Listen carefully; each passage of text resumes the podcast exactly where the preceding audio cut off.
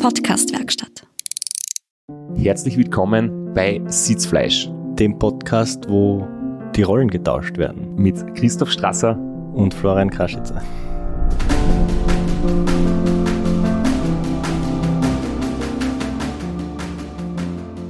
Heute gibt es tatsächlich einen Rollentausch und wir freuen uns sehr, dass wir für heute eine Gesprächspartnerin einladen konnten, die normalerweise die Fragen stellt, weil sie in der Online-Redaktion des Tourmagazins arbeitet, aber auch am Radl unterwegs ist und äh, uns heute davon berichten wird, was sie so alles gemacht hat.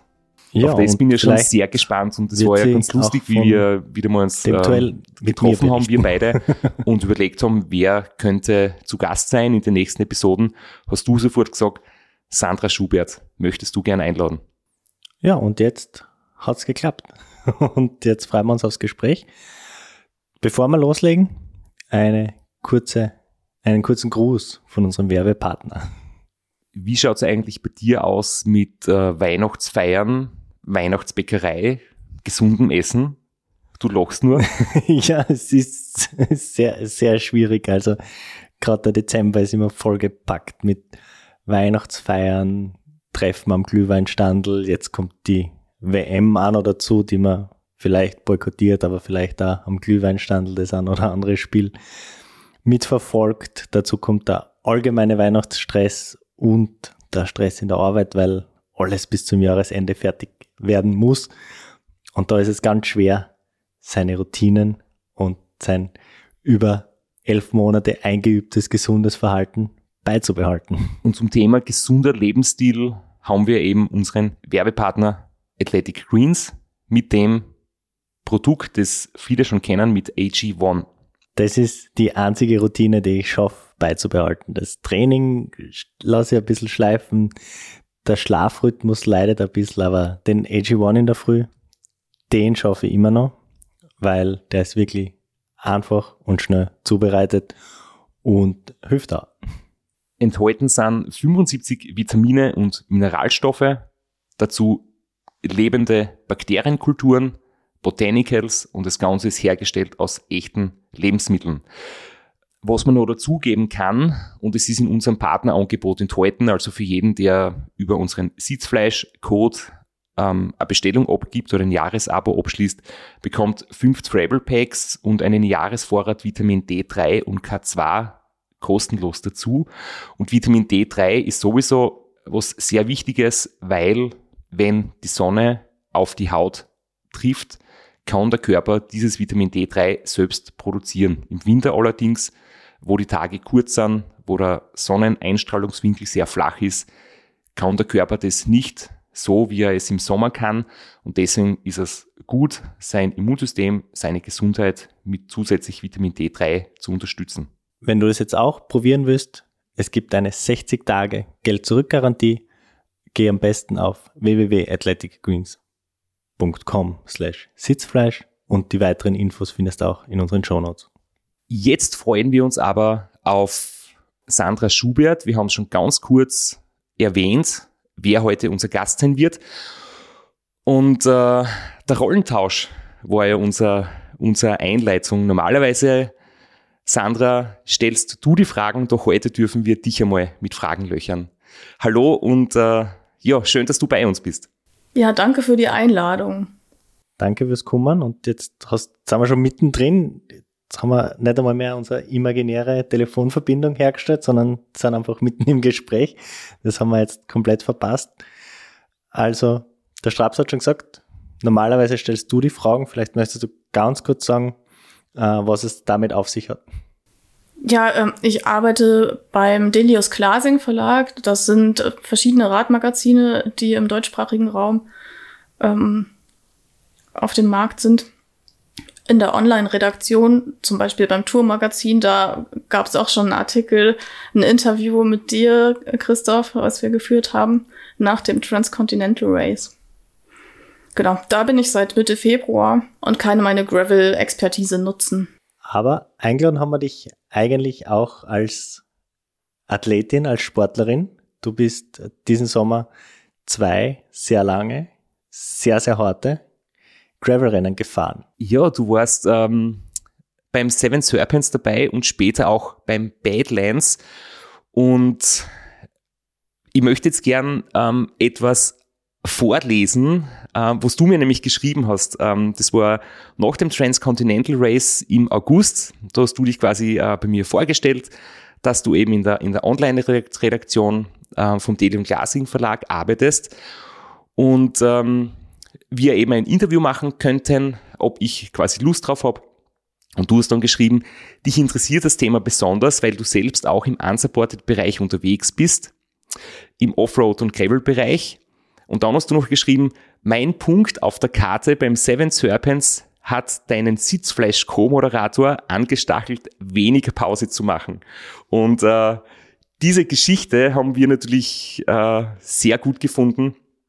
Und jetzt bitte ich einfach euch beide zu erzählen, wie es euch beim Seven Serpents gegangen ist, wie knapp ihr euch da quasi gematcht habt und wie spannend es zwischen euch zwei hergegangen ist. Ja, also das Seven Serpents war mein erstes Event in die Richtung.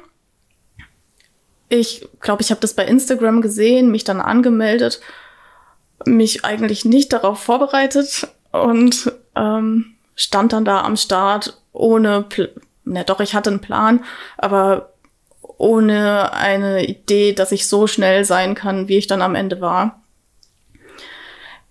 Ich wollte einfach starten und schauen, wie es geht. Ich dachte, mein Licht hält nicht durch. Ich dachte, mein Hintern hält nicht durch. Aber irgendwie ging alles richtig gut. Und ja, auf der Karte habe ich immer Flo gesehen.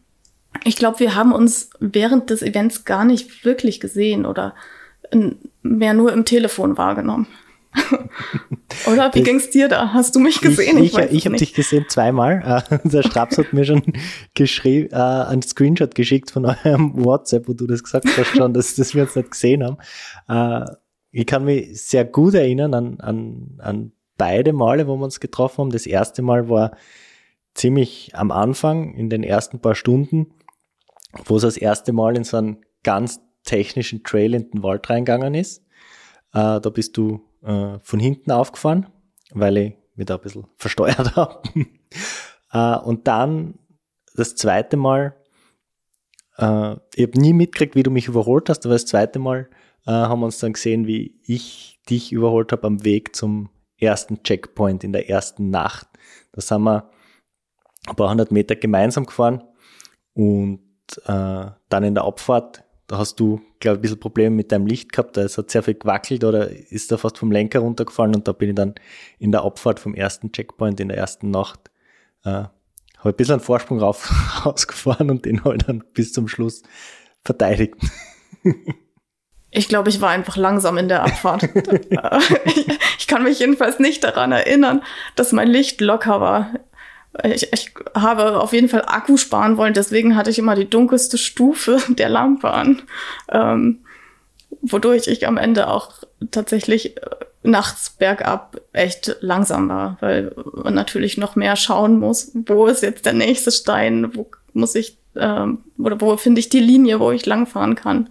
Ja, und das war ja beim Seven Serpents eigentlich 24-7 Programm. Wo ist die Linie um die Steine drumherum? Wo kann man überhaupt fahren? ja, ich glaube, am Ende war es recht knapp oder es waren nur ein paar Kilometer zwischen uns. Ja, also wie ich, ähm, im Ziel, mein Bier war noch nicht ausgetrunken, bist du schon gekommen. Also es war wirklich bis zum Schluss sehr knapp und ich habe äh, also vor allem der letzte Vormittag, der war für mich richtig hart. Also von Koper bis ins Ziel, da habe ich unglaublich gelitten und äh, da habe ich ja immer wieder aufs Handy geschaut und du bist immer näher gekommen, aber ich habe es dann gerade noch ins Ziel gerettet. Aber da ist mir richtig schlecht gegangen, da habe ich unglaublich gelitten. Mir ging es auch nicht so gut. Also ich habe mich mega gefreut, dass ich so gut durchgekommen bin und dass es alles so gut funktioniert hat. Aber da habe ich dann schon gemerkt, die Knie sind ein bisschen überlastet. Also ich habe auch nicht die beste Übersetzung mit 38,42 für die ganzen steilen, langen Anstiege, die da waren. Ähm, da habe ich mich am letzten Berg zum Beispiel einfach mega gefreut, dass der steil genug zum Schieben war. also ich habe ein bisschen drauf gehofft. Ähm, und der Gegenwind am Ende war halt auch nicht sonderlich motivierend dann noch. Und insgesamt die Schleife, die man da noch fahren musste, so, boah, können wir nicht einfach zum Ziel fahren, reicht es nicht? Man sieht schon rüber von Koper und dann muss man da auf diesen blöden Berg noch rauf. Das ist wirklich frustrierend. Ja, aber es hat sich auch gelohnt, es war ja auch schön da oben. Jedenfalls, ja. Ihr hättet jemanden gebraucht, der die motivierenden Worte ausspricht. Es ist nimmer weit. Das hilft immer, wenn man kurz vom Ziel ist und die Nerven weghaut. Ähm, aber dadurch, dass man vorher Triest, also den Zielort schon gesehen hat und dann nochmal abgebogen ist auf eine, äh, ich weiß nicht, 30 Kilometer oder war das 60 Runde über so einen Berg mit mega dem krassen Gegenwind. Also irgendwo bin ich bergab gefahren und musste ziemlich hart in die Pedale treten, um überhaupt vorwärts zu kommen.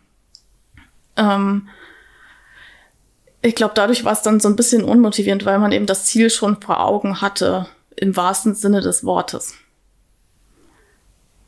Aber letztendlich mussten alle durch, von daher ist es auch nicht so wild. Also das habe hab ich mir öfter gesagt, wenn es irgendwie super, wenn ich super langsam vorwärts gekommen bin, weil es einfach äh, gerade ein technischer Abschnitt wieder war.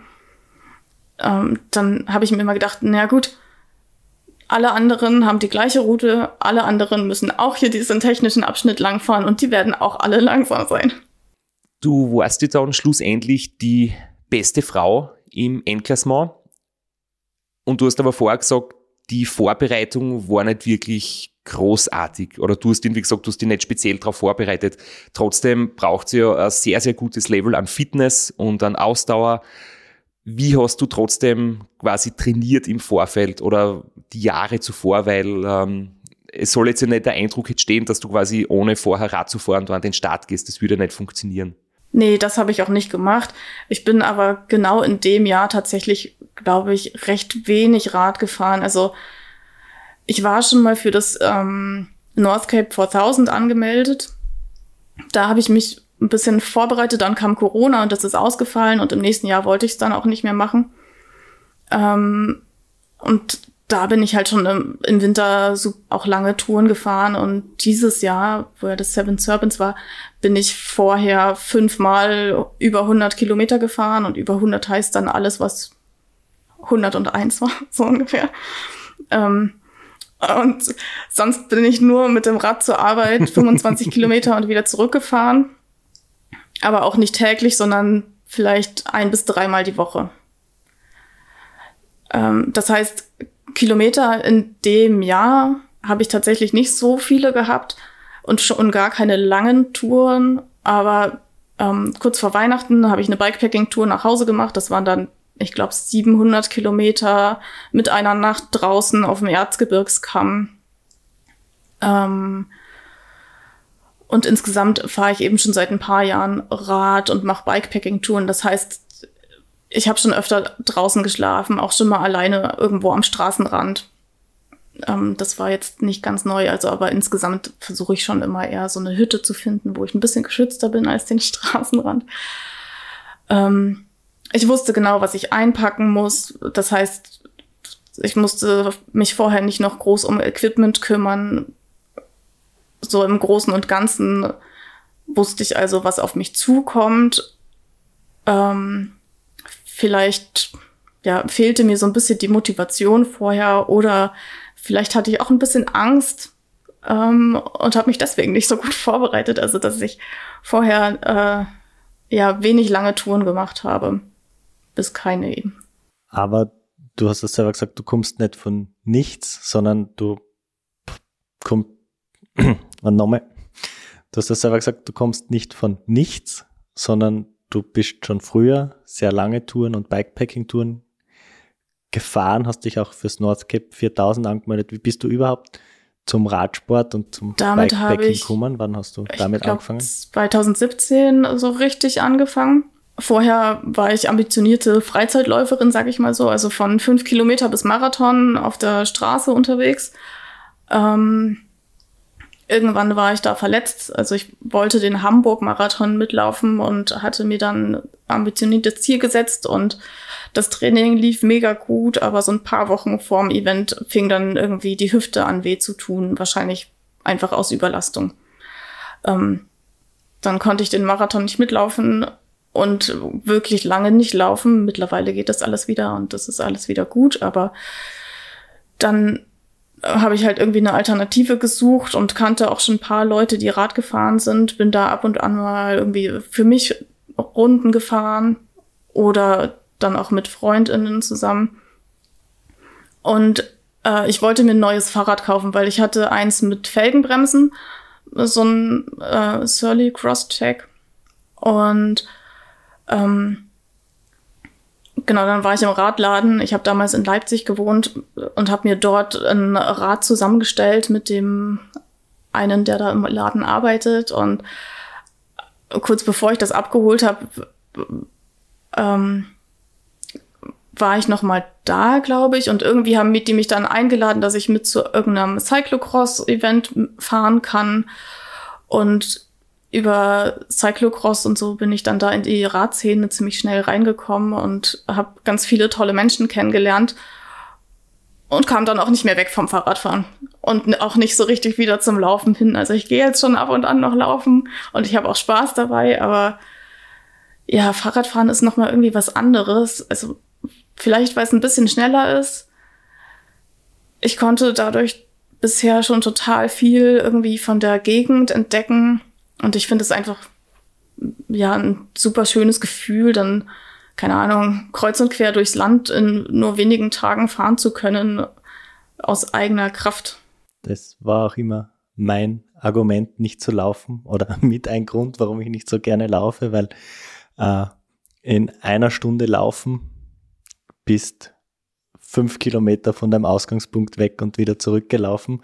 In einer Stunde Radfahren bist dann schon wahrscheinlich fast dreimal so weit weg. Und das ist schon, äh, um was zu sehen, jedenfalls das Bessere und wird nicht so schnell Fahrt. Ja, und vor allem Laufen ist über eine Stunde, zwei Stunden oder drei Stunden schon echt äh, arge Leistung. Die, du musst man schon sehr viel trainieren, um das zu verkraften. Radlfahren kann man zwei, drei Stunden sehr, sehr bald. Und da hat man dann wirklich Bewegungsradius, kommt äh, sehr, sehr weit, kann Gepäck mitnehmen. Es ist halt viel mehr Freiheit und Erlebnis, denke ich. Laufen ist natürlich auch super, aber es ist halt, glaube ich, wirklich als, als Trainingsmethode gut geeignet, aber weniger um, um ja, weniger Lebensgefühl als Radlfahren. ja, genau, der Bewegungsradius ist einfach viel größer und Vorher waren es dann irgendwie so im Umkreis von naja, zehn Kilometern kannte ich alle Wege mehr oder weniger. Und ja, plötzlich kannte ich halt die ganzen umliegenden Dörfer und konnte die mit allen Wegen, die es da so gab, verbinden. Genau, das ist echt cool.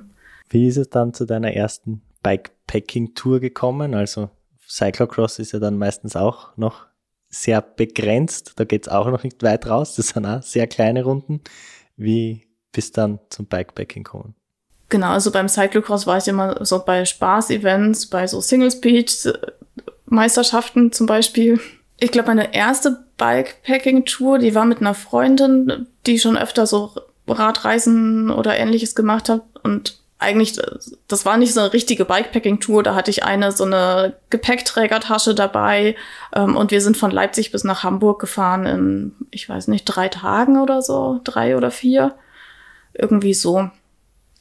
Und später ähm, bin, bin ich auf jeden Fall mal von Aachen zu so einem Single-Speed-Event gefahren, weil ich in Aachen eine Freundin besuchen konnte und dann eben Leute, die, die ich aus Leipzig kannte, die auch zu dem Event fahren wollten, die konnte ich dann dort in Belgien treffen und ich hatte halt Zeit und dachte, naja, dann kann ich das gleich verbinden und kann da in vier Tagen in der kältesten Woche des Jahres einmal durch Belgien fahren. Also das, das war schon hart mit gefrorenem Wasser und allem möglichen. Aber ich hatte immerhin Hotels gebucht, so dass ich nicht draußen schlafen musste. Ja, ich glaube, das war mein, mein erstes Solo-Tour. Und dann gleich noch Northscape 4000 geplant. Nee, das kam später, aber tatsächlich hatte ich mit diesem Event schon viel früher Kontakt, bevor ich Rad gefahren, also ich bin Rad gefahren, ja, durch die Stadt, aber bevor ich wirklich Rad gefahren bin, äh, habe ich dieses Event mal gefunden und da gab es noch kein Zeitlimit damals. Also man konnte starten und hätte auch drei Monate später ankommen können. Und irgendwie hat mich das fasziniert und irgendwie nach Norwegen wollte ich auch schon lange mal und zum Nordkap ist irgendwie auch ein ganz cooles Ziel vielleicht. Ähm, genau, aber da ich hatte ein Rad und sonst nichts. Und so, so habe ich mich dann nicht getraut und ich bin mehr so ein Mensch, äh, ich bereite mich dann schon von der Ausrüstung genau drauf vor und lese erstmal 500 Stunden über Schlafsäcke, bevor ich mich entscheide einzukaufen. ähm, genau, das war dann in dem Jahr auf jeden Fall nicht möglich und dann habe ich das irgendwie weggeschoben. Und dann irgendwann hat mich eine Freundin gefragt, ja, wollen wir nicht mal sowas machen? Und dann haben wir uns für das Event entschieden und hatten dann aber am Ende beide keine Lust mehr. und ich fahre jetzt auch lieber Offroad und äh, nicht auf der Straße. Also ich fahre schon äh, gerne Straße und auch mal irgendwie schnell, aber die Autos nerven einfach. Also das ist eigentlich der Hauptgrund, dann irgendwie Gravel zu fahren. Und auch weil man irgendwie nochmal andere Sachen sieht. Wir haben jetzt schon kurz über Seven Serpents gesprochen. Ich möchte nur kurz den Hinweis anbringen. In der Episode 90 hat der Flo darüber berichtet, wie es ihm gegangen ist. Da kann man natürlich nochmal reinhören. Ich habe jetzt zum Beispiel nicht mehr gemerkt, wie weit das genau war, also wie viele Kilometer, weil wir möchten später auch noch über das Badlands reden und vielleicht die beiden miteinander vergleichen. Also bitte euch zwei nochmal kurz so vom Seven Serpents so die Hard Facts und vor allem auch wie viel Fair-Überfahrten waren dabei, weil Fähren sind ja das große Thema des Jahres. Ja, das waren äh, 820 Kilometer, wenn ich mich nicht irre, am Ende getrackt. Ähm, 15.000 Höhenmeter. Sowas, ja. Ungefähr. Und zwei Fähren. Zwei Fähren, aber mit, ich habe zumindest Glück gehabt mit den, mit den Zeiten. Ich habe keine Zeit auf der Fähre verloren. Ich habe mich vorher überhaupt nicht mit den Fähren befasst, weil ich dachte, ja, es ist eh egal, weil ich eh nur die erste Nacht vielleicht in der Nacht fahren kann und dann ist mein, Lam meine, äh, mein Akku von der Lampe leer. Ähm, bei mit der ersten habe ich auch nicht lange gewartet und bei der zweiten, glaube ich, hat es zwei Eis lang gedauert. so ungefähr. Na, bei mir sind sie zwei Pizzen ausgegangen, also hast du wahrscheinlich kürzer gewartet als ich. Ja, ich esse langsam an so einem Eis. Äh, also es waren schon vielleicht 45 Minuten oder so. Vielleicht eine Stunde. Aber ich wusste auch einfach nicht, wann sie kommt. Aber deine Befürchtungen von wegen Licht funktioniert nicht lang genug, Akku hält nicht lang genug, sind die Befürchtungen dann nicht eingetreten oder ist es mit anderen Dingen vielleicht ein bisschen schwieriger gelaufen, mit denen du nicht so spekuliert hast? Also das Licht hat länger gehalten. Äh, ähm, ich habe so eine Supernova-Lampe und da ist irgendwie damals recht schnell der ähm, Akku leer gegangen und ich habe dann immer das Kabel vom Akku getrennt und ich hatte eben mein Handy im Flugmodus, so dass das Handy nicht mit dem Akku verbunden war und dadurch hat es deutlich länger gehalten, ähm, als ich gedacht habe, weil sonst, ich, ich bin irgendwann mal nach Salzburg gefahren und war da vier Tage und die Lampe lag einfach nur rum und ich habe sie nicht genutzt und danach war sie leer. Und ja, das hatte ich halt befürchtet, dass es auch so sein wird, aber nach der ersten Nacht habe ich dann eben mal Bluetooth am Handy angemacht und dann kann man den Akkustand sehen sozusagen von dem Lampenakku und dann war ich positiv überrascht, dass das noch ganz gut war. Ja, und dachte, okay, cool, dann kann ich vielleicht doch noch ein bisschen im Dunkeln fahren. Und der zweite Punkt, der ich dachte, der mich äh, auf jeden Fall daran hindern wird, so lange zu fahren, also auch schon am ersten Tag bis äh, um zwei, glaube ich, bin ich gefahren. Ähm, normalerweise ist es so, dass ich mir nach einem halben Tag wünsche, mir diese äh, blöde Radhose endlich ausziehen zu können, äh, weil es unangenehm ist, weil die, keine Ahnung, ja, weil ich dann irgendwie nicht mehr sitzen kann. Also es ist nicht so, dass ich offene Stellen oder sowas bekomme. Das eher selten, wenn mal blöderweise Sand in die Hose gekommen ist oder so. Aber äh, der Druckschmerz einfach. Und kurz vor dem Event hat mir eine Freundin eine Hose geschickt, wo sie meinte, sie kommt mit der richtig gut zurecht. Ich soll sie doch mal ausprobieren oder anprobieren. Und ich habe sie anprobiert vorher und dachte, ja, fühlt sich schon mal gut an. Ich riskiere das jetzt, ich nehme die einfach mit. Also ich bin, habe nie vorher, außer einmal kurz in der Wohnung, mit der Hose auf dem Rad gesessen und bin dann mit dieser neuen Hose losgezogen. Weil ich dachte, schlimmer als die anderen Hosen, die ich habe, kann es eh nicht werden. Von daher habe ich das probiert. Ich hatte eine Ersatzhose dabei, die habe ich nicht gebraucht. Ähm, und ich war einfach äh, krass begeistert, dass ich so gut in dieser Hose saß. Bei diesem Event, muss man auch dazu sagen. Bei einem anderen war es dann nicht mehr ganz so. Also, das hat mich wirklich die ganze Zeit beflügelt. Ich dachte schon am Tag eins so, boah, okay, es tut immer noch nicht weh und ich kann hier immer noch entspannt auf dem Fahrrad sitzen und ich wünsche mir nicht abzusteigen und ich wünsche mir nicht die Hose auszuziehen. Ja, und das hat sich eigentlich bis zum Ende durchgezogen. Also klar, am Ende irgendwie, wenn man schon 700 Kilometer auf dem Rad sitzt, ist es irgendwie natürlich nicht mehr so angenehm. Aber es war bei weitem nicht so schlimm wie sonst öfter mal. Und ja, also dadurch bin ich echt, konnte ich einfach so gut vorwärts kommen. Das waren die Sachen, die gut gelaufen sind. Was, was waren die Sachen, die die überrascht haben, die die womit du nicht gerechnet hast, die da richtig schwer gefallen sind? Aber so Essen war schwer, aber das hat mich jetzt auch nicht unbedingt überrascht, sage ich mal. Das ist öfter so, dass ich dann bei so Touren zu wenig esse. Also gerade wenn es so wenig äh, Stehpausen gibt, wo man mal irgendwie entspannt was essen kann, sondern irgendwie alles auf dem Rad. Also am ersten Tag habe ich voll viel Riegel gegessen. Ja, vielleicht musst du an deiner Essgeschwindigkeit arbeiten, weil wenn du für zwei Eis gleich lang brauchst wie der Flo für zwei Pizzen, gibst du sicher noch Potenzial. Ja, gut, ich hatte ja auch die Zeit, ne? Also da musste ich das Eis jetzt nicht so schnell essen. Tatsächlich äh, hatte ich aber auch so ein bisschen Bauchprobleme. Also ich glaube, vielleicht lag es auch einfach daran, dass ich zu wenig gegessen habe.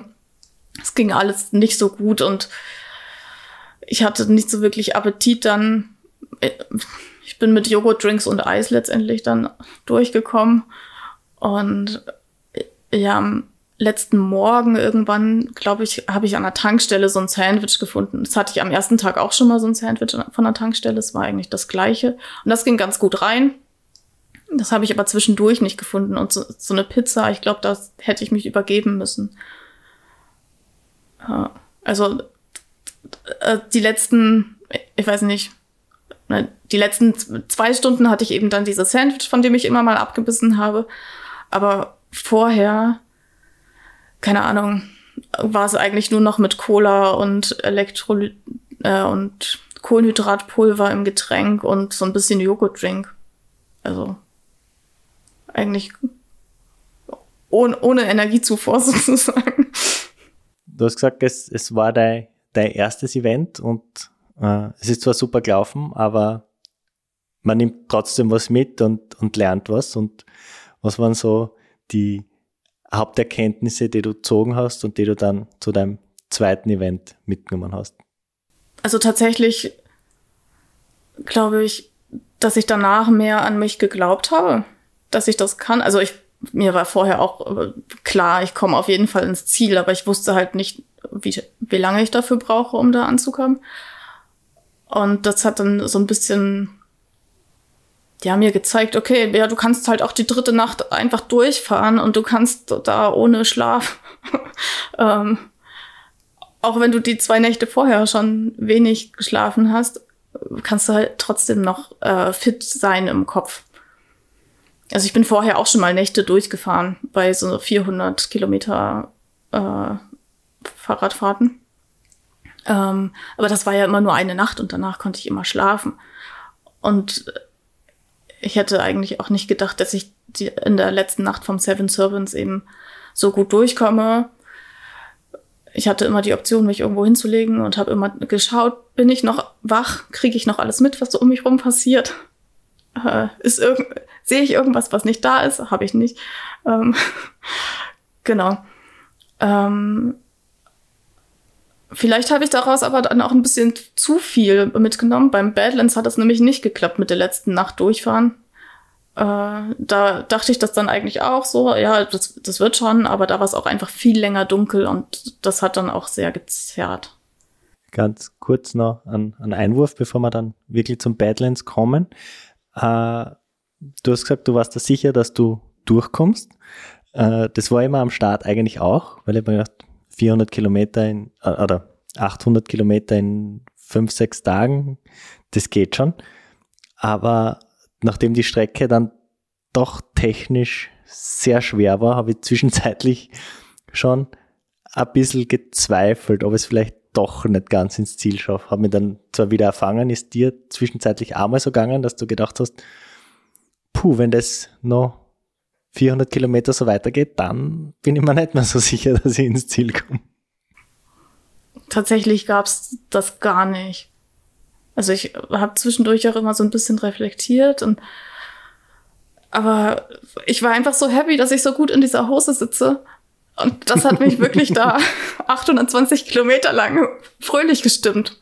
Also das ist wirklich krass. Ich habe auch irgendwie noch Sprachnachrichten davon und es haben auch die Leute, die die Sprachnachrichten bekommen haben, gesagt, ja krass, klingst voll fröhlich und äh, es läuft gut und ja.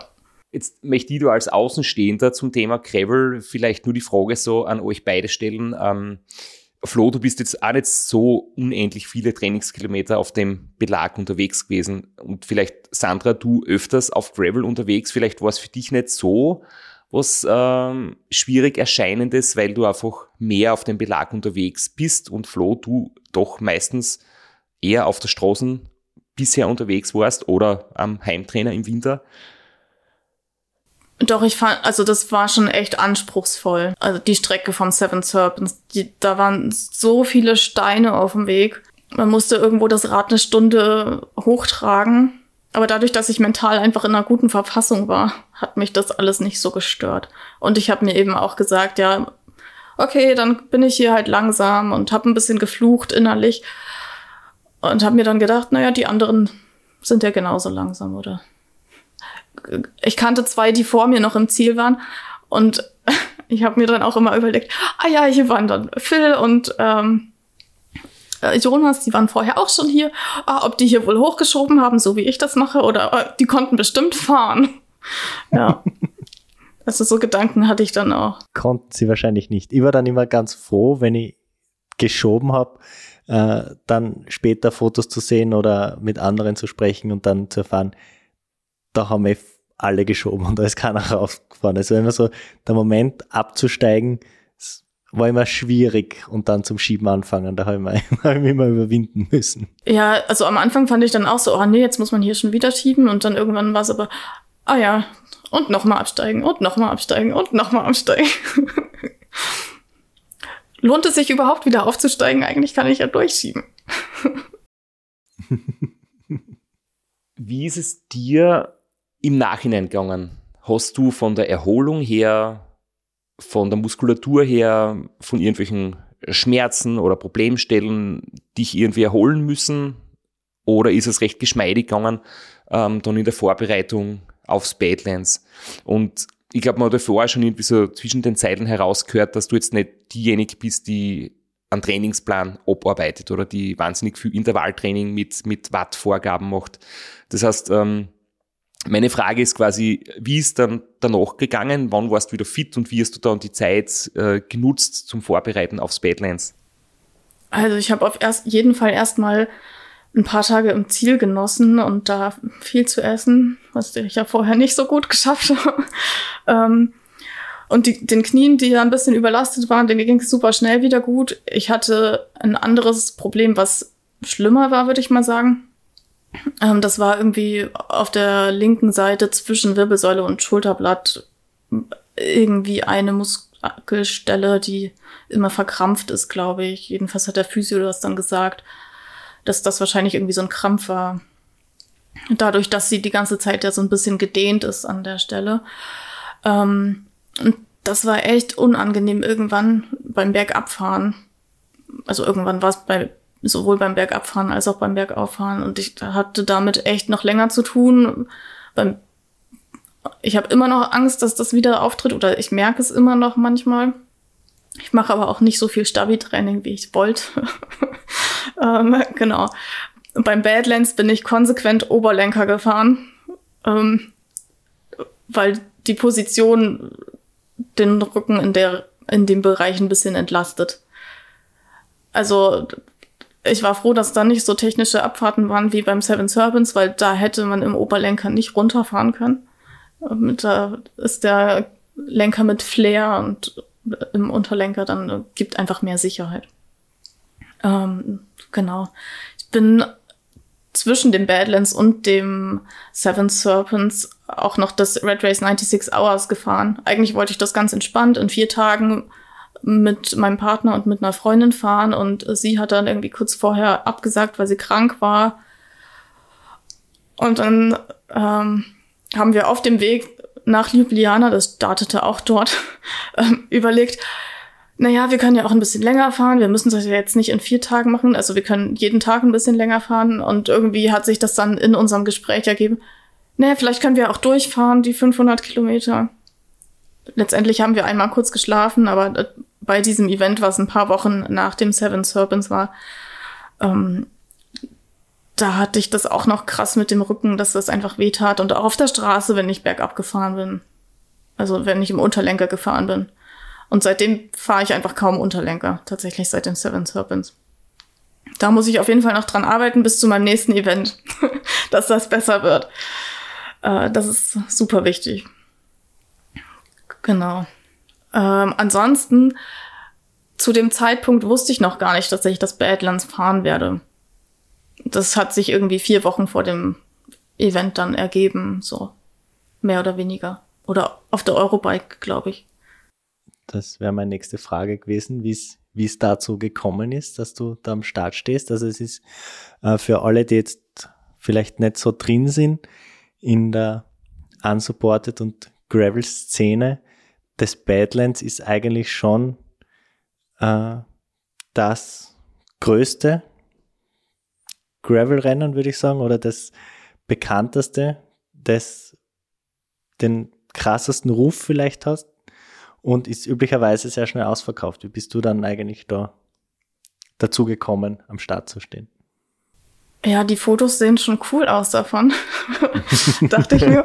Und äh, ich kann auch so ein bisschen Spanisch, das heißt, da ist irgendwie, äh, also ich kann mich im Zweifel irgendwie halbwegs äh, verständigen und kann mir was kaufen oder so. Ähm, und ich will schon ganz lange mal, oder ich wollte schon ganz lange mal wieder nach Spanien. Äh, ja, mein großes Problem damit war sozusagen, oder ja, mein Problem damit war, wie komme ich da hin? Ähm, weil ich will möglichst nicht fliegen, weil es wäre ganz schön, wenn hier irgendwie vielleicht zukünftige Generationen auch noch auf der Erde Spaß haben könnten und, oder, und die Menschheit nicht.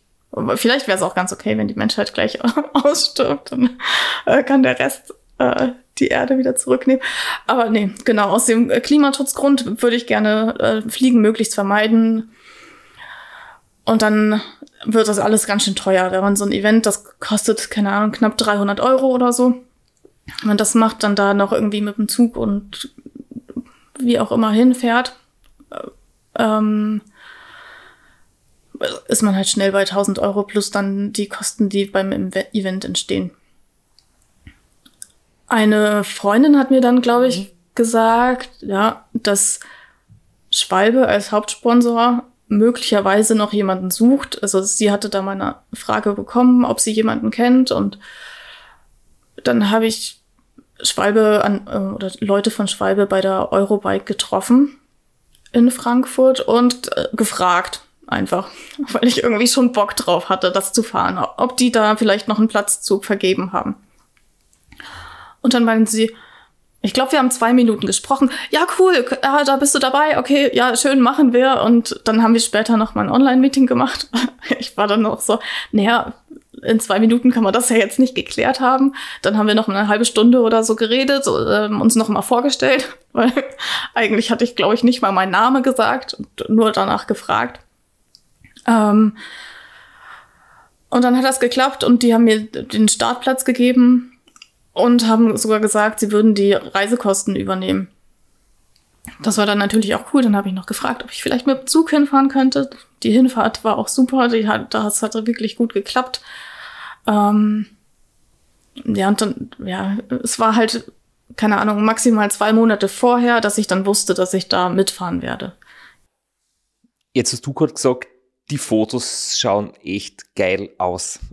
Das stimmt definitiv, aber ich möchte quasi, mir da ein bisschen was notiert zu dem Mythos Badlands, weil ich denke, das ist wirklich etwas, also es ist, sie haben sehr gutes Marketing, es gibt, es gibt spannende Videos, äh, man sieht beeindruckende Wüstenlandschaften in Südspanien, äh, der Stellenwert ist definitiv sehr hoch. Und es sind viele namhafte und erfolgreiche Leute am Start, aber irgendwie scheint es so, also, dass man gegen Einöde, gegen Hitze, gegen Einsamkeit kämpft, dass man in einer total verlassenen Gegend unterwegs ist, äh, man hört Geschichten von langen Passagen ohne Wasser, ohne Möglichkeit aufzufüllen oder einzukaufen. Und das Ganze ist jetzt 780 Kilometer lang, hat 16.000 Höhenmeter. Der Start ist in Granada und das Finish in Capilera, ähm, südlich der Sierra Nevada. Und man durchquert die Corafe-Wüste, die Taberna-Wüste und ausschauen tut es irgendwie so zwischen, als wäre es zwischen Monument Valley und Grand Canyon, nur halt quasi in Spanien. Ähm, es schaut geil aus auf den Fotos, aber ich muss sagen, auf mich wirkt es eher so, wenn ich das sehe, denke ich mir, um Gottes Willen, eher gefährlich als einladend oder irgendwie reizvoll für mich. Also ist es wirklich so in der Realität, wie der Mythos scheint? Oder ist es vielleicht in der Realität ein Rennen, das man oder eine Tour, die man eigentlich ganz solide fahren kann und die vielleicht gar nicht so schlimm ist, als sie vielleicht scheint? Es kann da halt schon echt krass heiß werden. Damit muss man auf jeden Fall umgehen können. Es gab einige mit einem Hitzschlag. Ähm, und dieses Jahr war es schon 10 Grad kälter als letztes Jahr. Letztes Jahr waren es ja mitunter irgendwie auch über 50 Grad, dieses Jahr eher so 40. Das kam allen, die da waren, sicherlich zugute. äh, insgesamt fand ich auch spannend eben, dass da mal viele Frauen am Start sind, also im Vergleich zum Seven Serpents, wo wir, keine Ahnung, zwei waren, die am Ende ins Ziel gekommen sind von den Solo-Starterinnen. Und den Vergleich zu haben, fand ich eigentlich auch cool. Äh, genau. Und sonst dachte ich, naja, beim Seven Serpents gab es irgendwie so eine 100 Kilometer Strecke oder 110 Kilometer Strecke, wo man nichts einkaufen konnte und eigentlich auch kein Wasser auffüllen konnte.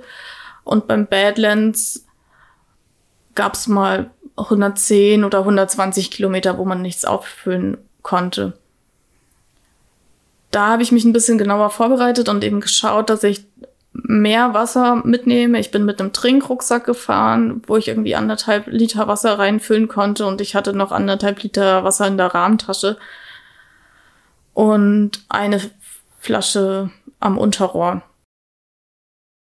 Raten mehr und ich hatte auch auf dieser Strecke, auf, die, auf diesen 110 oder 120 Kilometern die Sorge, dass es nicht ausreicht und habe deswegen ein bisschen weniger getrunken, aber es hat ausgereicht. Und zwischendurch gab es sogar mal was zum Auffüllen, wenn man irgendwie so Wassertabletten dabei hatte. Da stand extra dran, kein Trinkwasser und wenn es dann so warm ist ja, und das dran steht, will man es vielleicht auch nicht riskieren. Äh, genau. Entschuldigung, äh, war es wirklich so, so einsam und so abgeschieden oder ist man dann doch an Tankstellen, Häusern, Dörfern vorbeigekommen?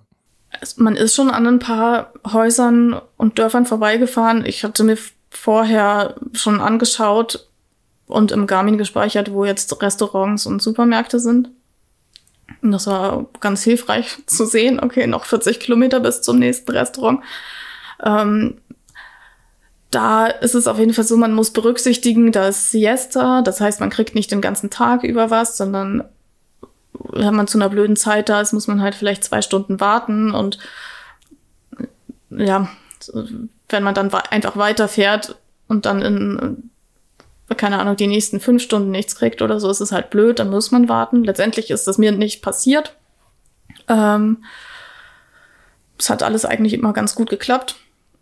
Aber ich hatte irgendwie am Tag eins schon mega krasse Kopfschmerzen, dass ich gedacht habe, okay, was wird das jetzt? Äh, eigentlich kann ich gleich wieder zurückfahren.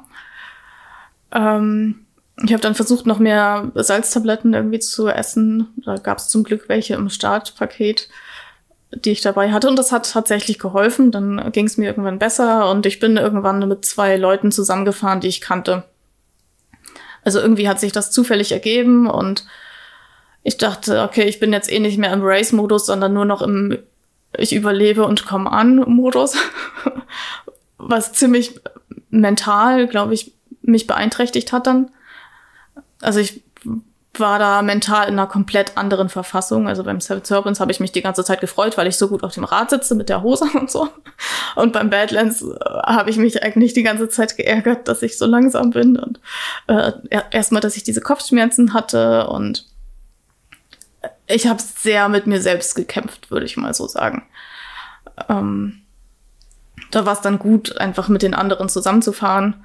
Ich war mir durchaus bewusst, dass die mich auch äh, disqualifizieren können, war mir dann egal. Also bin ja eh nicht irgendwie im Rennmodus gefahren und die Strecke bin ich dann trotzdem gefahren. Ich ich fahre das ja nicht, um in einer Liste am Ende dann vielleicht zu stehen, gerade nicht, wenn ich im Renn, äh, nicht im Rennmodus fahre. Wie war das Rennen technisch? Äh, also war es sehr anspruchsvoll, war es vergleichbar mit Seven Serpents, schwerer, leichter? vor allem im, im Sand ist es doch sehr anspruchsvoll und man braucht sehr viel Power, um durch tiefen Sand gut durchzukommen. Genau, es gab so ein paar Sandabschnitte, also die Anspruchs- oder die technisch anspruchsvollsten Stellen waren, würde ich sagen, der Sand immer, also mal am Strand oder mal in der äh, Tabernas-Wüste. Da ist man so durch ein Flussbett gefahren, neun Kilometer lang, glaube ich. Ähm, Ansonsten waren das immer breite Gravelwege oder kleine Asphalt- oder Betonplattenstraßen, die sich ziemlich gut gefahren sind, finde ich. Also gar nicht, äh, überhaupt nichts Technisches im Vergleich zum Seven Serpents. Also wirklich. Ähm, die Anstiege waren, oder es gab viele steile Anstiege. Es war dann aber auch okay. Also es war anstrengend, klar, aber war ja auch irgendwann wieder vorbei. Also ich glaube, ein bisschen was an diesem mentalen Problem, was ich da hatte, lag auch daran, dass es sich so gut gerollt hat die ganze Zeit. Also ich hatte viel Zeit nachzudenken, äh, weil ich mich einfach nicht auf die, den Weg konzentrieren musste. So. Genau. Ähm, und ich habe auch gemerkt, wenn da irgendwie mal so ein kleiner Trail war, dann hatte ich voll Spaß. Oder in diesem Sand. Ich glaube, ich bin die Einzige, die in der Tavernerswüste Spaß hatte. Wir waren da recht spät, irgendwie, ich, ich glaube, ne, es war auf jeden Fall dunkel, aber da war es irgendwie auch die Hälfte der Zeit dunkel. Ähm und ich kam ganz gut durch den Sand, bin dann irgendwie, wir, wir haben da voll viele Leute noch getroffen. Ich glaube, wir waren acht Leute dann in dem Sand am Ende und ich, irgendwie war ich, glaube ich, da die schnellste und habe dann den Weg da durchgesucht. Also irgendwann war ich vorne und die anderen sind mir dann alle hinterher. Einige haben wir auch abgehängt und ich hatte einfach mega Bock in dem Sand. Das war, das war wirklich bin da durch und äh, hatte Spaß. Das war richtig gut. Das habe ich da auch dem Organisator danach erzählt. Der hatte ein bisschen Tränen in den Augen, weil er sich gefreut hat, dass nicht alle nur fluchen. ähm, äh, ja, äh, ich glaube, wenn ich da tagsüber gewesen wäre, wäre das ein bisschen was anderes gewesen, weil es halt einfach schon sehr anstrengend ist, durch den Sand da zu fahren und der Schweiß lief nur so und Nachts war es aber von den Temperaturen halt eigentlich angenehmer. Der Straps hat es kurz angesprochen. Äh, es geht auch durch die Sierra Nevada und es gibt dann einen richtig hohen Pass. Wie hast du den erlebt? Ich glaube, meinst du den, der nicht drinne war? den, äh, den Pass äh, Pico de Veleta. Ja, ist der der war, der war mal drin, der über, ein bisschen über 3000. Ja. Sie durften den jetzt nicht mehr reinnehmen, glaube ich, aus irgendwelchen Gründen. Also es wurde ihnen nicht genehmigt und deswegen war das Ziel auch nicht in Granada, sondern in, äh, jetzt habe ich den Namen vergessen. Capillera, Capillera. habe ich auf der Website gelesen. Ja, ja, genau, Capillera. Aber du sieht man, wie gut der Flo vorbereitet ist. Er hat nämlich die Strecke vom letzten Jahr sich angeschaut. Aber wir sind danach noch darüber gefahren. Also wir haben zwei Nächte Pause gemacht am Ziel und ähm, ja, sind dann da noch rübergefahren. Es war echt schön und es hat sich total gelohnt, da noch rüber zu fahren. Und also alle, die da mal mitfahren sollten, nehmt euch Zeit am Ziel und fahrt da noch rüber. Also es ist noch mal eine Tagestour am Ende, aber es lohnt sich. Ich habe noch eine Frage zum Badlands, nämlich die Schlafstrategie. Du hast ja erzählt, dass beim Seven Serpents ähm, die letzte Nacht auch ziemlich speziell war, aber du trotzdem irgendwie mit viel Selbstvertrauen ins, ins Badlands gegangen bist, mit dem Wissen, du, du kannst drei oder vier Nächte mit wenig Schlaf durchhalten. Wie ist es dir mit dem Thema Schlaf jetzt gegangen und vor allem, welche Möglichkeiten hat es gegeben zum Nächtigen? War das wieder draußen, Schlafsack, hast du Pensionen gefunden? Gibt es dort überhaupt die Möglichkeit, irgendwo ein sicher Zimmer zu nehmen? Ja, also beim Seven Servants habe ich eine Nacht in einem Hotel geschlafen, weil ich Bock zu duschen hatte. Ähm, und die letzte Fähre eh weg war, glaube ich. Irgendwie so. Ähm, und beim Badlands hatte ich nicht mal eine Isomatte dabei. Ich dachte, naja, irgendwie alle Leute fahren immer ohne Isomatte. Ich probiere das jetzt auch mal. ich dachte, muss man halt mal ausprobiert haben. Ähm, und dann war ich ja mit den zwei Jungs unterwegs und wir waren am ersten Abend, sind wir ein bisschen vom Track abgewichen, weil wir noch was essen wollten und irgendwie nicht rechtzeitig noch Abendessen eingekauft hatten. Das heißt, wir sind irgendwie fünf Kilometer oder ja, ich glaube, ungefähr fünf Kilometer in eine Richtung gefahren, ein bisschen vom Track weg, ähm, um da noch irgendwie eine Pizza zu bekommen und dann wieder den gleichen Weg zurück zum Track zu fahren. Und dann saßen wir da und haben überlegt, naja, eigentlich der Supermarkt im nächsten Ort der ist jetzt irgendwie 70 Kilometer entfernt und macht um neun auf. Neun Uhr morgens. Und wir saßen da irgendwie 10 Uhr abends oder so. Und haben überlegt, ja, hm, vielleicht können wir uns jetzt auch einfach hier ein Hotel nehmen, weil das ein bisschen entspannter ist, als da dann vor dem Supermarkt zu schlafen oder so äh, und zu warten, bis der aufmacht. Und ich habe die anderen dann so ein bisschen ähm, davon überzeugt, dass wir das machen. Also, dass wir das Hotel nehmen, weil ich schlafe auch einfach viel besser, wenn ich geduscht habe. Tatsächlich. Und genau, dann haben wir das gemacht und sind am nächsten Tag um fünf oder so los, um um neun am Supermarkt zu sein, was dann eher halb elf war, aber hat gepasst. Und die anderen zwei haben dann auch irgendwann im Laufe des Morgens gesagt, boah, das war die beste Entscheidung, dass wir im Hotel waren. Genau. Und die zweite Nacht wollte ich eigentlich auch gerne drinnen schlafen, weil ich hatte ja keine Isomatte dabei und dachte, naja, vielleicht ist es ja doch ganz schön unbequem, auch wenn alle das machen. ähm, und dann hatten wir irgendwie den Entschluss gefasst, okay, wir fahren jetzt durch die Wüste da, durch, die, durch den Sandflussbett. Und dann kommt irgendwie ein Ort und da finden wir bestimmt was, wo wir schlafen können. Und dann waren wir da, haben irgendwie was gegessen und da war irgendwie so ein Hostel, wo es eben Essen gab und die meinten, aber es gibt kein Zimmer mehr. Und ich glaube, ich sah sehr, sehr traurig aus. Ich, wie gesagt, ich war mental wirklich nicht auf der Höhe. Es war echt schwer. Ich, ich weiß immer noch nicht, äh, wie ich es geschafft habe, bis zum Ziel durchzukommen. Wahrscheinlich wäre Aufhören noch schwerer gewesen, als zum Ziel zu fahren. Ähm, ich bin halt einfach irgendwie weitergefahren und wir saßen da. Ich war traurig, weil sie mir gesagt hat, die ähm, die Bedienung da, dass es leider kein Zimmer gibt. Und dann haben wir uns noch ein bisschen unterhalten. Ich habe ihr erzählt, was wir machen, weil so ein bisschen Spanisch kann ich ja. Und irgendwie ist sie dann weg und kam wieder und meinte, ja, ähm, mein Chef, der hat hier noch eine Ferienwohnung. Da könnt ihr rein. Und dann äh, haben wir unsere Cola verschenkt, ja. ähm, auch dafür wurde niemand disqualifiziert. ähm, genau. Ich habe meine Cola an den Nachbartisch verschenkt, weil ich wollte sie dann nicht trinken, damit ich schlafen kann. Äh, und nicht noch einen Koffeinschub kurz vorm Schlafen habe. Ich war sehr glücklich, dass wir da äh, so eine Ferienwohnung hatten, wo wir drin schlafen konnten. Und dann ging es am nächsten Morgen auch ich glaube, wir mussten um, bis um 6 Uhr morgens oder so da bleiben, weil die nicht noch früher aufmachen wollten und wir den Schlüssel halt abgeben mussten. Und ja, eigentlich wollten wir dann die nächste Nacht durchfahren. Das hat dann aber nicht so ganz geklappt. Die waren dann alle mega müde irgendwann. Und dann waren wir irgendwo oben auf einem Berg. Also es war jetzt nicht mega hoch. und es war auch nicht mega kalt. Jedenfalls nicht, als wir da ankamen und haben dann gesagt, ah komm, lass uns jetzt hier hinlegen, drei Stunden. Jetzt schlafen wir hier noch ein bisschen, dann hat sich wenigstens auch gelohnt, die Schlafsachen mitzuschleppen.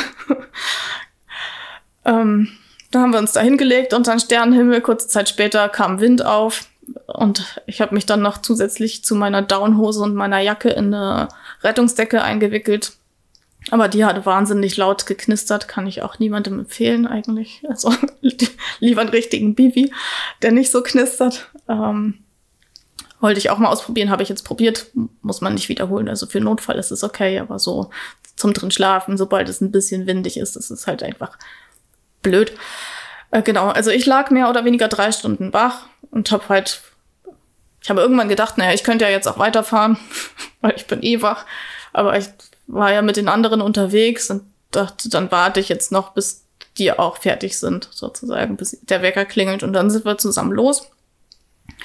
Und dieses drei Stunden rumliegen hat auch schon geholfen. Also vorher habe ich irgendwie gedacht, äh, ja, die Knie sind jetzt schon ein bisschen K.O. Und danach war es wieder okay. Das war ja eigentlich unsere letzte Nacht. Also zwei Nächte Hotel, ohne was vorher zu buchen. Also wir haben das spontan am Weg gefunden, sozusagen. Ähm, das hat schon geklappt. Und es hätte auch noch andere Orte gegeben ich muss sagen, gefällt mir ausgezeichnet. Colas verschenken, ohne Probleme zu kriegen. Großartig. Gut, oder? Wäre vielleicht anders gewesen, wenn wir ganz vorne gewesen wären.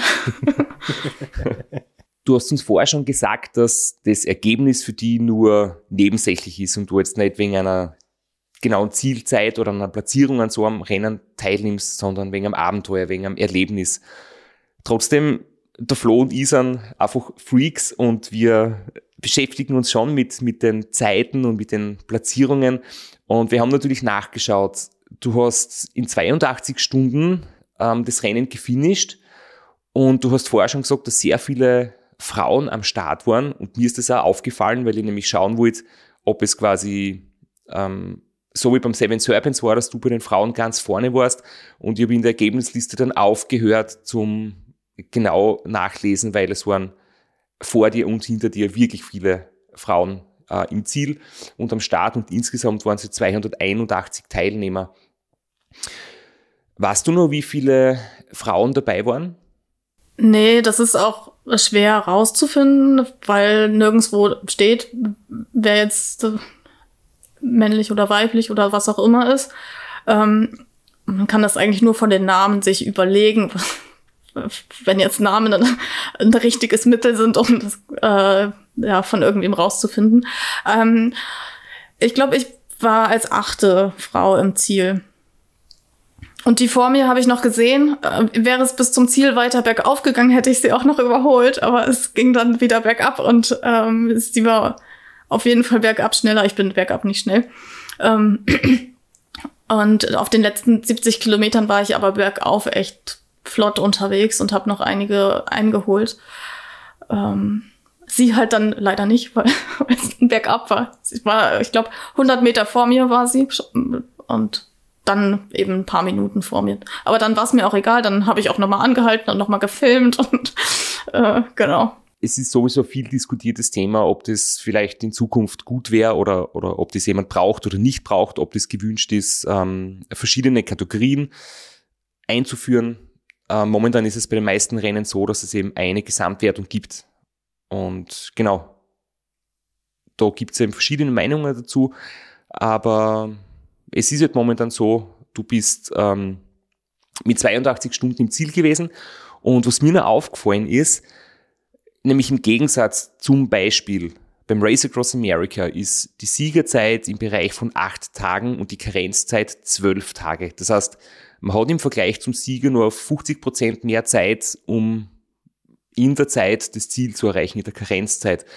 Und beim Badlands, wenn ich es richtig verstanden habe, war die Siegerzeit ähm, vom Sebastian Breuer 43 Stunden und die Karenzzeit circa 130 Stunden. Das heißt, du hast das Fenster vom, vom schnellsten bis zum Zielschluss irgendwie das dreieinhalbfache ähm, daher denke ich mir, da geht es wirklich mehr ums Abenteuer und es ist nicht so, dass man quasi den Mörderstress hat, um da irgendwie in der Karenzzeit ins Ziel zu kommen. Kannst du das irgendwie auch so quasi bestätigen, dass du wirklich so das Rennen nur vorne ausgetragen wird und für die meisten so das Abenteuer im Vordergrund steht und man auch länger brauchen darf, um ins Ziel zu kommen? Ja, ähm, also letztendlich wird das Rennen, glaube ich, egal in welchem Sport, wenn es um Zeiten geht, vorne ausgetragen.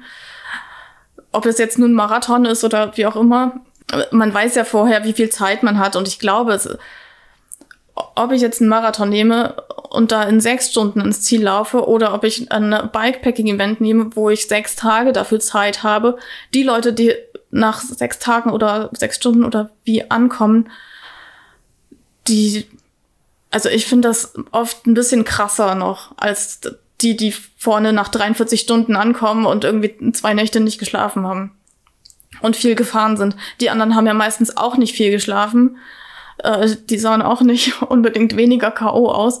Also äh, klar ist es eine krasse Leistung, hier irgendwie von Sebastian da so durchgeheizt zu sein und da irgendwie eine richtig starke Zielzeit hingelegt zu haben. Und ähm, ich finde aber auch die, die weiter hinten sind, die kämpfen halt auch die ganze Zeit mega. Und ähm, ich weiß, einer, der ist irgendwie da steht auch in der Liste drin, der ist nach der Zielzeit sozusagen angekommen und der hat dann zwischendurch in der WhatsApp-Gruppe noch gefragt, ob es dann noch zählt. Er würde so gern noch ins Ziel kommen. Und da, jetzt steht er halt, er hat gefinisht, aber nach der Zeit so ungefähr. Und ich glaube, keine Ahnung, wenn man eben sechs Tage oder wie viel man auch immer Zeit hat, jeden Tag einfach da auf dem Rad sitzt in dieser Hitze, die da ist, beim Badlands zum Beispiel, das ist mega anstrengend. Und dann, wenn man, wenn ich mir vorstelle, für mich sind diese 110 Kilometer, wo ich keine Verpflegung zwischendurch habe, irgendwie okay. Aber wenn es Personen sind, die ein bisschen langsamer sind oder sowas, da werden diese 110 Kilometer auch viel anspruchsvoller. Weil dann muss ich für einen viel längeren Zeitraum Verpflegung mitnehmen.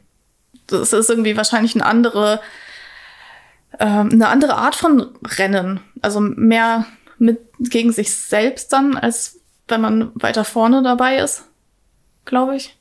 Ähm, kurze Anekdote fällt mir noch ein vom Transcontinental Race. Da war es ja auch so, dass die Karenzzeit halt für viele wirklich so ein Kriterium war und manche haben es jetzt knapp nicht geschafft und manche haben es manche ganz knapp schon geschafft.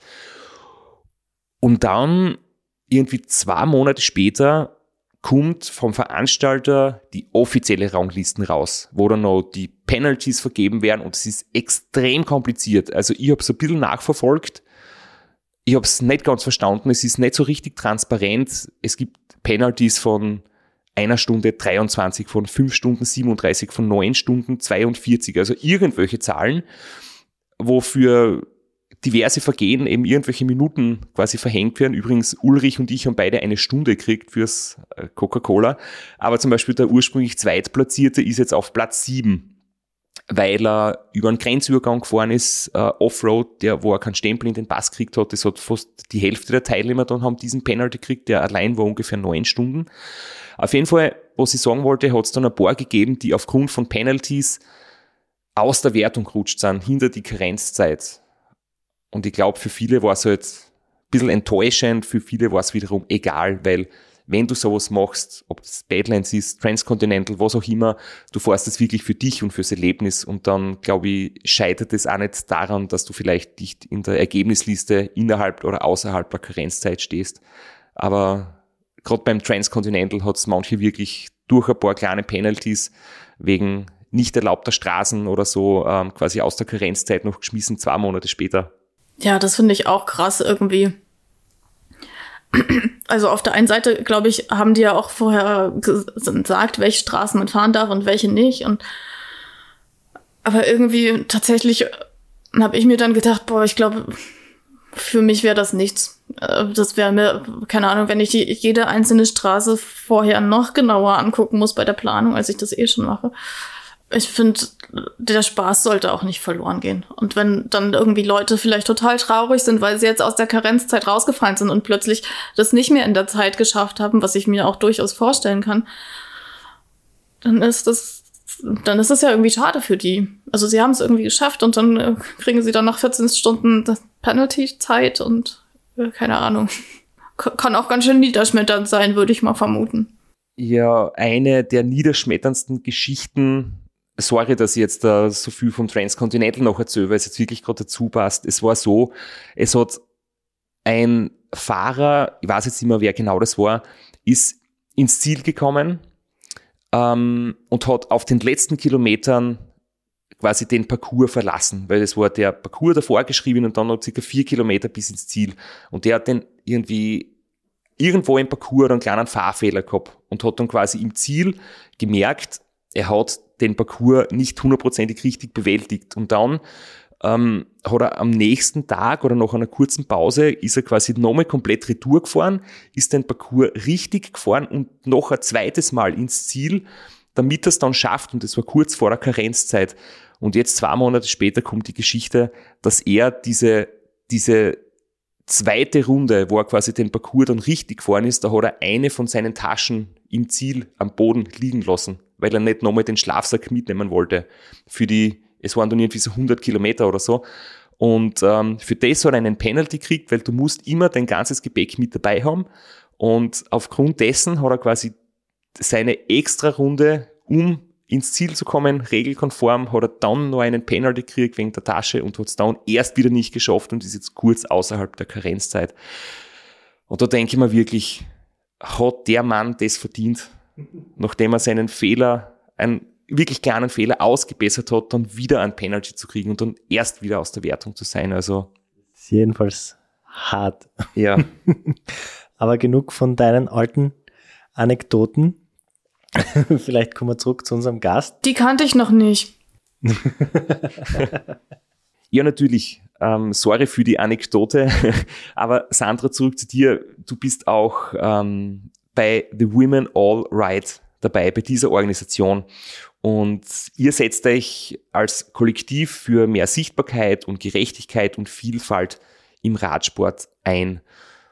Und es wäre schön, wenn du uns da ein bisschen was erzählst, was ihr da genau macht und wie eure Aktivitäten sind und wie dein Beitrag dazu ausschaut. Genau, das Kollektiv ähm, haben wir, ich würde sagen, vor ungefähr zwei Jahren, vor gut zwei Jahren ähm, ins Leben gerufen und vor etwa anderthalb Jahren an die Öffentlichkeit gebracht mit unserem Instagram und mit unserem Blog. Unser Ziel ist auch irgendwie eigene Events zu veranstalten. Dieses Jahr hatten wir schon eins zusammen mit Komoot, äh, wo 25 Frauen, glaube ich, ähm, durch den Taunus auf einer Strecke vom Taunus Bikepacking, dem Taunus Teaser, so 330 Kilometer, glaube ich, waren das, ähm, unterwegs waren, vier Tage lang. Das war echt schön, da einfach mit den ganzen Leuten, die ganz unterschiedlich waren, da unterwegs zu sein. Und wir haben ganz vielfältige Themen auf unserem Blog und auf unserem Instagram. Es können auch alle Leute selbst Beiträge einreichen, beziehungsweise Ideen für, für einen Artikel auf dem Blog. Und der kann dann bei uns veröffentlicht werden. Und das soll eben auch nochmal zeigen, hey, es sind jetzt nicht nur wir acht, die irgendwie Fahrrad fahren und das hier betreiben, sondern wir möchten wirklich die Vielfalt zeigen. Zum Beispiel können wir ja jetzt, da wir alle irgendwie schon recht weit im Radfahren sind, sage ich mal, vielleicht weniger authentisch Einstiegstipps geben als jemand, der oder die gerade anfängt. Und das genau in diesem Moment vielleicht durchmacht oder äh, ich kann jetzt weniger gut was zum Thema Radreise sagen oder Fahrradfahren mit Kind sowieso nicht, aber da, da können andere was total gut sagen. Wir hatten äh, ganz viel zum Beispiel das Thema irgendwie Radfahren oder Sport und Schwangerschaft, weil das betrifft einfach viele Leute und da hatten wir mal ein Instagram Live ähm, mit einer Hebamme, die da mega viele Tipps gegeben hat. Also letztendlich wollen wir die ganze Vielfalt an Menschen und die Vielfalt an Radfahren zeigen. Das ist nicht nur eine bestimmte Richtung vom Radfahren, sondern alles, was dazugehört. Sehr schönes Thema. Wir sind ja doch sehr fokussiert immer auf, auf unsere Rennen und auf den Sport oder vielleicht sogar Spitzensport. Da kommt es bei uns eh immer ein bisschen zu kurz. Äh, sehr interessantes und sehr cooles Projekt. Und vor allem ist es offensichtlich, dass ähm, in dem Sport einfach ähm, es noch sehr männerlastig ist. Und wenn es da Unterstützung gibt, ähm, so wie ihr das macht, für alle, die nicht Männer sind, ist das natürlich sehr begrüßenswert. Und auch, dass, dass beim Badlands zum Beispiel im Starterfeld sich solche Sachen schon niederschlagen, ähm, finde ich gut. Und, und ich weiß ja zum Beispiel, das Transcontinental Race ähm, hat immer ähm, sehr engagierte Ideen, um Diversität und quasi zu fördern und nicht nur motivierte Männer an den Start zu bringen. Ja, genau, das finde ich auch, also total cool. Also beim Laufen war es halt früher irgendwie viel gemischter sozusagen. Und Radfahren oder Radsport ist halt irgendwie noch nicht so weit. Da ist noch ein ganz weiter Weg zu gehen. Also Laufen ist einfach jetzt nicht äh, 100% gut äh, in allen Bereichen so. Ähm, aber beim Radsport äh, gibt's einfach noch so viel, so viele große Lücken und man sich die Listen anschaut, wie viele Männer und Frauen irgendwo am Start stehen. Also keine Ahnung, wenn ich jetzt bei einem Cyclocross-Rennen im Hobbyrennen stehe, dann sind wir halt ein bis fünf. Also wenn es richtig gut kommt, sind wir fünf Frauen im Hobbyrennen, aber eigentlich eher so ein, zwei, drei. Ähm, und es ist natürlich cool, wenn man dann immer auf Platz eins ist, aber eigentlich wäre es viel cooler, wenn da viel mehr dabei sind. Und ähm, es macht Spaß. Und also mir macht Spaß und ähm, ich freue mich immer total, wenn da andere Frauen mit im Startfeld bei so einem kurzen Rennen, also bei so einem Cyclocross-Event sind. Ich versuche mich immer mit allen zu unterhalten und ähm, ja, ich hoffe, das wird mehr äh, insgesamt in äh, verschiedensten Sachen. Also auch beim Seven Serpents waren halt echt wenig auch da. Wir hoffen, dass sich das ändert. Also durch deine Initiative und durch das, dass du halt sicher ähm, gezeigt hast, was alles möglich ist, dass Frauen oft, so habe ich das, wenn ich jetzt ähm, beim RAM oder wo auch immer Leute kennenlernen, ähm, das hat irgendwie gemerkt habe, Frauen sind manchmal zu selbstkritisch und Männer im Gegensatz dazu manchmal zu selbstsicher. Die haben sehr oft ein sehr großes Ego, sind zu Unrecht von sich selbst total überzeugt. Ähm, deswegen ganz, ganz großartig, dass du uns dort sagst, was, was alles geht und dass man nicht äh, seit vielen Jahren Vollprofi sein muss und äh, einen Trainer braucht und ein Intervalltraining fünfmal die Woche braucht, sondern dass es auch mit einem anderen Zugang und einer anderen Vorbereitung möglich ist, ähm, ja, solche Herausforderungen zu meistern. Ja, und man muss ja am Ende jetzt auch kein Rennen fahren und man muss auch nicht vorne dabei sein. Das, also ich finde, das Wichtigste ist einfach Spaß dabei zu haben und eine gute Zeit zu haben. Und wenn ich jetzt irgendwie auf Platz eins fahre und das einfach nur richtig blöd finde, was ich da mache und überhaupt keine Freude dabei habe, dann kann man sich auch mal fragen, warum man das macht. So, ähm, genau. Also ich versuche auch immer persönlich dann zu, zu fragen, ja, habe ich jetzt Spaß? Zum Beispiel beim Badlands habe ich mich das wirklich gefragt, habe ich jetzt Spaß? Warum fahre ich hier?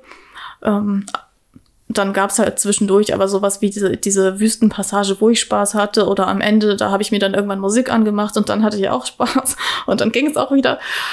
Aber zwischendurch, nee, eigentlich, weiß ich nicht, die 500 Kilometer dazwischen, mehr oder weniger, da dachte ich mir so, warum hörst du nicht einfach auf? ist doch sinnlos hier. ja. Also solche Momente gibt's auch und die können auch mal länger dauern, aber am Ende bin ich froh, dass ich das gemacht habe. Und ja, ich würde alle ermutigen, irgendwie ihre eigenen Abenteuer, egal wie die aussehen, äh, anzugehen. Und es muss nicht, es muss nicht höher, schneller, weiter sein, sondern einfach äh, etwas sein, was Spaß macht. Ja, fast, fast schon perfekte Schlussworte. Ähm, wo wirst du nächstes Jahr Spaß haben? Wo werden wir dich sehen nächstes Jahr? Hast du schon Ziele, Pläne? das du nächstes Jahr machen möchtest? Oder wartest du mit der Anmeldung für nächstes Jahr, bis der Flo sich angemeldet hat, um ihn dann beim nächsten Mal abzuhängen? Ja, das hätte ich vielleicht machen sollen. äh, nee, ich hatte immer, ähm, ich hatte immer so ein bisschen Angst, äh, dass vielleicht die Events, die ich fahren will, dann ausgebucht sind oder so. Und eigentlich bin ich auch super schlecht in Entscheidungen treffen. Eigentlich würde ich mich am liebsten Tag vorher anmelden, glaube ich. Aber ich habe mich jetzt für zwei Events angemeldet. Ähm, einmal das Quick Bite vom Seven Serpents, das sind 500 Kilometer. Ich wollte das nicht das gleiche nochmal machen, weil ich immer gerne neue Gegenden oder neue Wege entdecke. Es ist dann keine neue Gegend, aber ich hoffe, dass einige neue Wege dabei sind. Äh, und dann Anfang Juli fahre ich beim Bright Midnight mit. Das ist in Norwegen.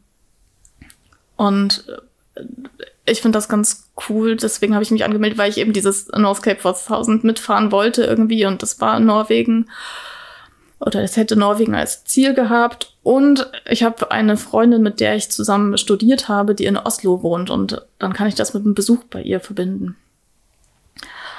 Ja, und da sind auch mega viele Leute am Start. Äh, wieder, glaube ich, also ich glaube, vom StarterInnenfeld ist das ähnlich wie das Badlands. also auf jeden Fall im Frauenbereich sind viele Starke dabei. Das ist cool. Jetzt, jetzt hat es der Straps eigentlich als blöden Witz gemeint, aber ich bin auch beim Seven Serpents Quickbite angemeldet. Ach cool. Also werden wir uns wiedersehen. Ich habe nicht gewusst, dass du am Start bist. Ich habe ja letzte Woche in so, in so einem Panikreaktion hat er gepostet, es gibt nur noch neun Startplätze. Und ich habe gedacht, oh nein, ich muss, ich muss zu und dann, äh, jetzt gibt's nur mehr acht. Und wenn ihr das hört, wahrscheinlich gibt's nur mehr sieben, aber äh, da habe ich, genau, jetzt muss ich meine Saison drumrum bauen, das Bright Midnight, das habe ich mir auch schon angeschaut, aber zu dem Zeitpunkt kann ich noch nicht versprechen, dass ich Urlaub habe und Zeit habe, aber sehr sehr cool. Sehr spannend, dass, dass wir da die gleichen Rennen uns herausgesucht haben. Ja, cool. Ich freue mich, dann lass uns da auf jeden Fall mal treffen. so ganz ja. verabredet. ja. Vielleicht hinterlasse ich dann einen bleibenderen Eindruck jetzt, wo du mich schon ein bisschen besser kennst, dann kannst du vielleicht daran erinnern, falls wir uns treffen. Ja, ja. Ich will mich da jetzt gar nicht mehr in euer Zwiegespräch einmischen, wenn ihr schon ein Date vereinbart für nächstes Jahr. Liebe Sandra, vielen, vielen Dank, dass du dir die Zeit genommen hast und mit uns geplaudert hast. Und äh, ich hoffe, du bist brav am Trainieren. Ähm, und ich würde gern nächstes Jahr sehen, dass es zwischen euch wieder so knapp hergeht und so spannend. und der Flo braucht hin und wieder eh einen Dämpfer. Das nehme ich mir mit. Das ist meine Motivation jetzt. Ja, ich sogar danke, dass du dir die Zeit genommen hast. Und ja. Danke für die Einladung nochmal.